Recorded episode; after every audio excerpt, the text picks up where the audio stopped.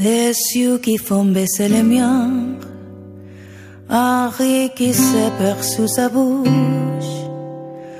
Voilà les portes se retouchent de l'homme à quel j'appartiens. Buenas tardes, queridos podcaster, alumnos y público en general. Esto es Coloquios, tu podcast de Coloquios Broadcasting Media. En este espacio conocerás de primera mano los personajes y hechos que conforman nuestra historia. Mi nombre es Miguel Zavala Reyes, yo voy a ser tu anfitrión en este encuentro de saberes. En el episodio de hoy, La población aborigen en Venezuela, ahondaremos en detalle las diversas teorías planteadas por antropólogos e historiadores que han estudiado los movimientos migratorios en territorio venezolano. ¿Estás listo? Comencemos. Coloquios Broadcasting Media, brindando una respuesta a tus necesidades educativas a tan solo un clic de distancia.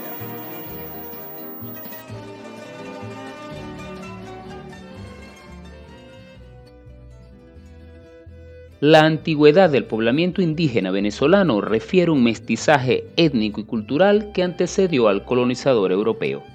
La posición geográfica que ocupa Venezuela en el extremo nororiental de América del Sur ha ofrecido condiciones óptimas para los movimientos migratorios que han ocurrido a través del tiempo. Los antropólogos Osgood y Howard en 1942 recrearon una imagen gráfica del trazo intermedio de la letra H para significar las principales rutas migratorias que se extendieron a lo largo de la costa occidental de América y de los caminos que siguieron los continuos movimientos de apropiación del territorio venezolano. Con certeza podemos afirmar que los conquistadores y colonizadores europeos ocuparon un territorio que había sido poblado por los indígenas entre los 12.000 y 15.000 años antes del presente. La primera gran oleada migratoria de la que se tiene información es la Paleoindia, con evidencias reportadas desde los estados Falcón, Lara y Bolívar, expandiéndose hacia la Amazonía brasilera. En la poligonal del Parque Arqueológico y Paleontológico de Taima Taima en el estado Falcón, Venezuela, se han encontrado restos de megafauna extinta desde hace más de 10.000 años. Algunos investigadores piensan que un clima más húmedo y una vegetación distinta a la actual posibilitó la vida de la megafauna en la región. Otros consideran que no hubo una variabilidad climática significativa y que los animales acudían a estas tierras en busca de los recursos de agua existentes. Esta situación fue aprovechada por hordas de cazadores que tomaban como presa a la megafauna. Para ello, el cazador paleoindio utilizó fragmentos de rocas como materia prima para elaborar sus instrumentos de cacería. Hablamos de puntas de lanza, cuchillos, hachas, especie de martillos y demás instrumentos tallados de forma bifacial en la roca. Las flechas debían ajustarse a las condiciones de cacería. Su elaboración atendía a una fácil manipulación, a un peso que permitiera un lanzamiento ágil a mayor distancia capaz de insertarse en el cuerpo de la presa. Esto fue logrado con la construcción del propulsor, herramienta de madera de unos 40 centímetros de largo aproximadamente, con empuñadura en uno de sus extremos y en el otro un tope que se ajusta en la base del dardo. Este artefacto actuaba como una extensión del brazo del cazador para aumentar la velocidad y alcance de dicho dardo, aunque su empleo decayó con la llegada del arco y la flecha. Para el estudio de las comunidades indígenas que habitaron el territorio venezolano antes de la ocupación europea, procede tener presente la migración interna que plantea teóricamente dos grandes centros de dispersión cultural, la selva tropical y la zona circuncaribe. La selva tropical comprende a los aborígenes que habitaron la Guayana y las áreas de influencia o pueblos circunvecinos hasta donde se iban expandiendo mientras que la zona circuncaribe comprende los conjuntos pobladores de las regiones costeras y andinas principalmente. Estas dos zonas no constituyen grupos homogéneos en cuanto a sus características culturales, sino que son lugares de procedencia. Ahora, cuando nos referimos a la migración interna, encontramos el planteamiento teórico de dos grandes movilizaciones, la Arawak y la Caribe, Desde diversas visiones, el desarrollo de la organización tribal ocurría desde el centro del Amazonas. De ellas, la propuesta genérica Tupí Guaraní Caribe con un movimiento migratorio hacia el sur y otra hacia el norte que llegaría a Venezuela. Al respecto, Leitrap y posteriormente José Oliver proponen un modelo de evolución cultural denominado Revolución Neolítica para el Nuevo Mundo. Toma el esquema de la ya citada propuesta migratoria Tupí Guaraní Caribe y reafirma que el inicio del movimiento humano fue desde el centro del Amazonas, agregando una movilización hacia los Andes y otra hacia el norte del continente. La ruta propuesta de Leitra y el resto de sus apreciaciones son opuestas al modelo de Meggers y Evans, quienes indican que la migración ocurrió desde la región andina hacia el Amazonas. Por su parte, Alberta Zucchi propone un modelo de expansión desde la Amazonía a los llanos, relacionado a las series cerámicas ozoide y arauquinoide. Suki sustenta su investigación en el estudio que realizó en las calzadas y montículos de los llanos venezolanos, donde se infiere el desarrollo de actividades inherentes a la agricultura en estos espacios controlados por el hombre mientras Morey y Morey plantean desde el punto de vista etnohistórico y lingüístico una importante movilización caribe desde el Amazonas que toma la ruta del río Magdalena para llegar a los llanos colombianos y el resto del territorio venezolano. Otro aporte importante que incluyo en esta descripción es el de Rouse y Leitrap, quienes concluyen que una vez que los caribes llegaron al Orinoco, dominan el territorio antes poblado por los arawak Posteriormente arribaron a la costa central tomando el lago de Valencia. Algunos autores difieren de este planteamiento al indicar que la diferencia tecnológica en la producción alfarera no implica necesariamente que hayan sido dos grupos humanos distintos. Desde otra perspectiva podemos estructurar la dinámica que refiere la antigüedad del poblamiento indígena venezolano. Utilizando los datos que han ofrecido las excavaciones arqueológicas, se divide en cuatro periodos en relación a su nivel cultural que muestran los testimonios encontrados. Estos periodos son el paleoindio, el mesoindio, el neoindio y el indohispano. Durante el período paleoindio se reconoce una variedad climática en Venezuela entre los 15.000 al 5.000 a.C. Se establecieron cazadores que vivían al aire libre formando pequeños grupos en los valles montañosos y las costas del noroeste. Durante mucho tiempo, estos primeros pobladores convivieron con la hoy extinta megafauna. Se trata de mastodontes, el caballo americano, megaterios, gliptodontes y macrauquenia, entre otros, a los que cazaban para subsistir. Al pasar el tiempo, la megafauna comenzó a escasear y la población humana aumentaba, por lo que se desarrollaron nuevas herramientas que evolucionaron hasta la invención del arco y la flecha, permitiendo al hombre del paleo indio cazar individualmente y matar presas a distancia, por lo que las fuentes de alimentación aumentaron de forma que las aves, los peces, roedores y venados comenzaron a formar parte de la dieta común. En cuanto a la unidad social por excelencia de esta época, se cuentan las bandas constituidas por un número de entre 12 a 35 miembros, que a su vez se agrupaban en colectivos más numerosos que alcanzaban entre los 100 hasta 500 miembros. El nomadismo caracteriza su forma de vida y se dan entonces las primeras manifestaciones artísticas pintadas o talladas en huesos o piedras que conocemos como petroglifos. Luego tenemos el mesoindio, que va de los 5000 a los 1000 años antes de Cristo. En este periodo hubo una serie de cambios en las condiciones de vida a consecuencia de la desaparición de la megafauna, propiciando el desarrollo de nuevas formas de subsistencia.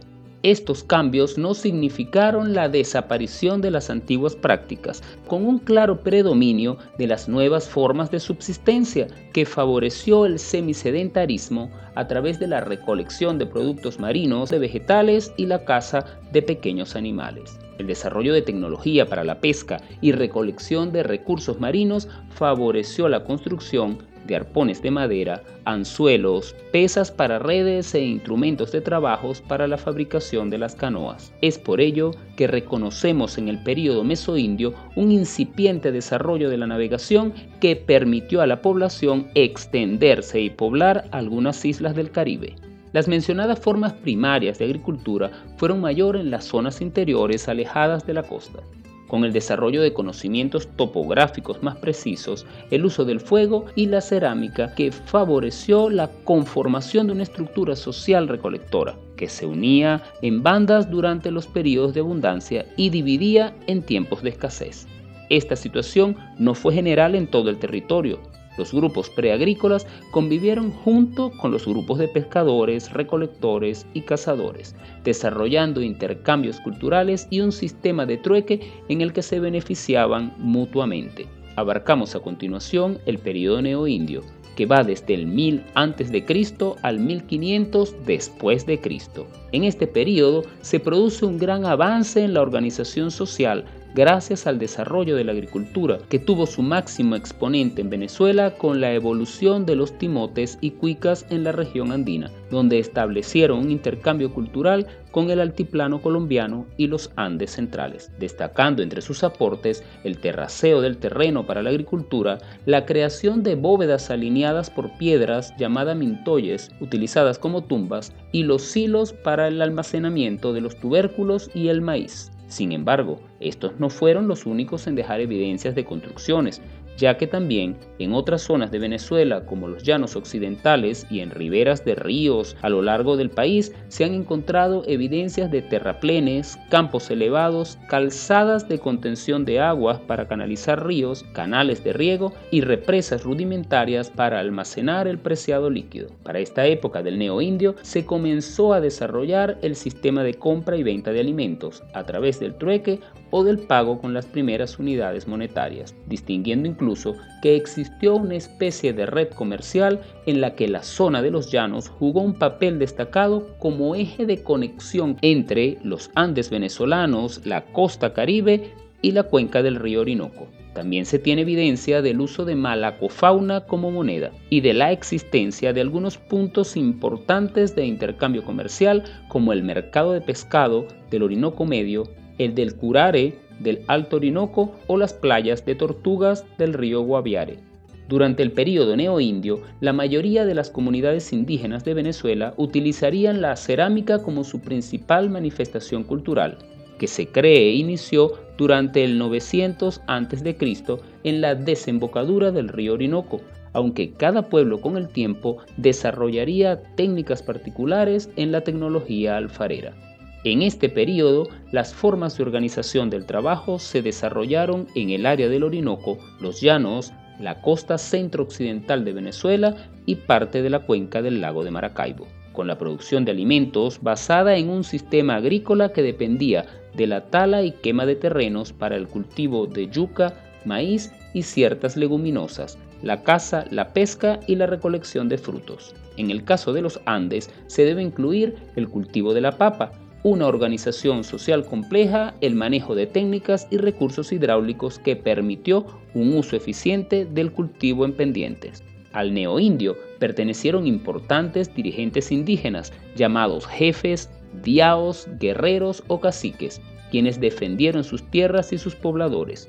El último periodo de esta clasificación cronológica es el indohispano, que va desde el 1500 después de Cristo hasta el presente caracterizado por el impacto de la conquista española en los pueblos aborígenes venezolanos.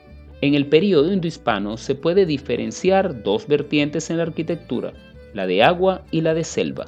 A la arquitectura de agua corresponden los palafitos o casas construidas sobre la superficie marina con bases en el fondo. A este grupo pertenecen las viviendas de las comunidades paraujano asentadas todavía en el lago de Maracaibo y la laguna de Sinamaica, ambas del estado Zulia, y las casas del Guarao en el delta del Orinoco. A la arquitectura de selva corresponde la churuata, una vivienda colectiva típica de las etnias yecuana, panare y piaroa, entre otras, en el sur del Orinoco. La necesidad de estudiar la cultura aborigen ha sido causa de clasificaciones diversas, destacando entre otras la consideración de áreas culturales. Háblese de la lengua, costumbres, cosmogonía, ritos y ceremonias, entre otros. El antropólogo Miguel Acosta Sainz ha dividido el país en 10 áreas culturales prehispánicas, las cuales detallamos a continuación. En primer lugar, el área de la costa caribe que va desde la península de Paria hasta Borburata. Es preciso considerar tres subáreas, de los Cumanagotos, de los Palenques y los Caracas. Sigue el área de los Siparicotos, que aparecen como una inclusión entre pueblos caquetíos. Pueden haber sido una avanzada de caribes que resultó aislada por factores aún desconocidos. Continúa el área de los arahuacos occidentales, que integra a los caquetíos de la costa de Falcón y los del estado Lara y Yaracuy. Se extiende hacia el sur con los caquetíos de los llanos y llega hasta las zonas de los achaguas en el Airico. Se incluye la presencia de otras etnias de habla bellote. El área de los girajaras está conformada por girajaras, ayamanes, achaguas y gallones. Algunos autores hacen un todo y los identifican pertenecientes al área de los recolectores de los llanos. El área de la Guajira se refiere solo a la porción venezolana de esta comunidad indígena, describiendo para el siglo XVI la presencia de recolectores y cazadores, mientras el área de los Caribes occidentales comprende a los pemenos, bobures y la extensión de los motilones hacia Perijá. El área de los Andes se plantea como una prolongación dentro del territorio venezolano de la cultura andina, representada por los timotes y cuicas. Por su parte, el área de los recolectores incluye recolectores, cazadores y pescadores de los llanos, desde el delta del Orinoco, donde son sus actuales representantes los guaraunos, hasta los estados Portuguesa y Lara. Faltaría por mencionar el área de los otomacos, que incluye a los otomacos, guamos y taparitas, y parcialmente a los yaruros, y el área de Guayana, que abarca todo el territorio situado al sur del Orinoco. La complejidad del poblamiento prehispánico de Venezuela, descrita con todos estos distintos aportes, se resume en la osadía de unos hombres que hace más de 15.000 años iniciaron un movimiento migratorio y la construcción de una civilización en una nueva tierra, Venezuela. Hablo para ustedes Miguel Zavala Reyes. Recuerda dejar tus comentarios y nos vemos en un próximo coloquios.